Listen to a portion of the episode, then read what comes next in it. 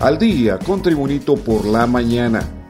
A continuación, la actualidad informativa nacional e internacional este martes 21 de marzo de 2023. La Comisión Interventora del Servicio Civil detectó por lo menos 10.000 empleados públicos contratados en el último mes del gobierno nacionalista sin reunir los requisitos de idoneidad al cargo como motoristas sin licencia de conducir y odontólogos que no lo eran, según el informe de la Comisión Interventora a esa entidad. El reporte ha sido entregado a la presidenta Xiomara Castro para que a su vez decida el destino de estos trabajadores aún en funciones dentro del gobierno, declaró el viceministro de Gobernación Sergio Cuello, quien preside la Comisión Interventora. Este es el reporte de noticias de Tribunito por la mañana. La presidenta de Honduras, Xiomara Castro, recibió este lunes al asesor presidencial especial para las Américas de Estados Unidos, Christopher Dow, con quien habló sobre la decisión del país centroamericano de establecer relaciones diplomáticas con China, también de migración e inversiones. En una comparecencia de prensa, el canciller hondureño Eduardo Enrique Reina declaró que la intención de su país de establecer relaciones con el gigante asiático fue uno de los temas que trataron Castro y Christopher Dow. La mandataria hondureña hizo los comentarios generales sobre su decisión de abrir relaciones diplomáticas con China y Estados Unidos indicó que es una decisión soberana del gobierno de Honduras y por lo tanto ellos la respetan, subrayó el canciller Reina. Más noticias con Tribunito por la mañana.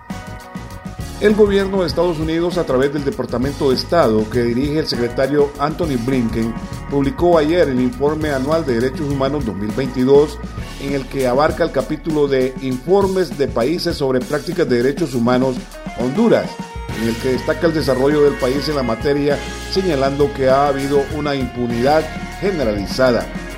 En el documento de 26 páginas sobre los derechos humanos en Honduras, indican sobre la llegada al poder de la actual presidenta Xiomara Castro del Partido Libertad y Refundación Libre y las reseñas de los observadores internacionales del proceso electoral generalmente reconocieron las elecciones como libres y justas, dijeron.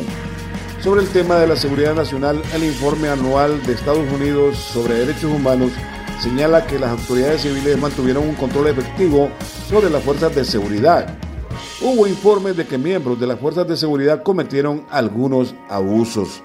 Continuamos con el reporte de noticias de Tribunito por la mañana.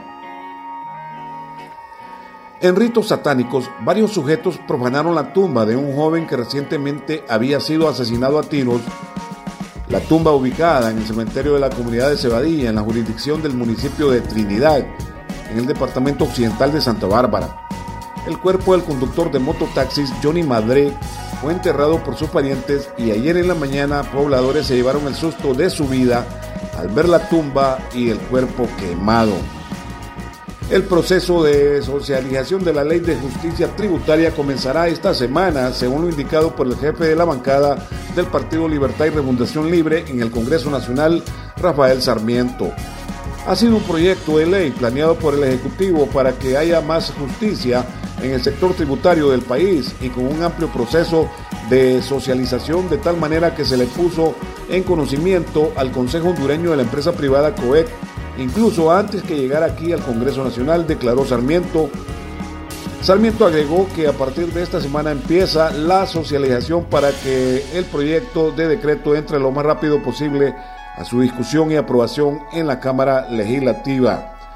También en las noticias en Tribunito por la mañana.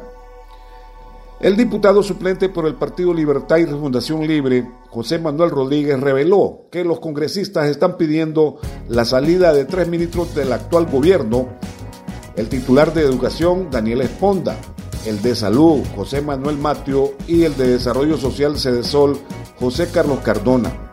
Esta es una situación grave para el país. Recuerde que el Partido Libre sale de las calles. Es un anhelo de todo un pueblo que todo este gobierno salga bien pero hay funcionarios que no están funcionando, expresó el diputado suplente de Libre José Manuel Rodríguez.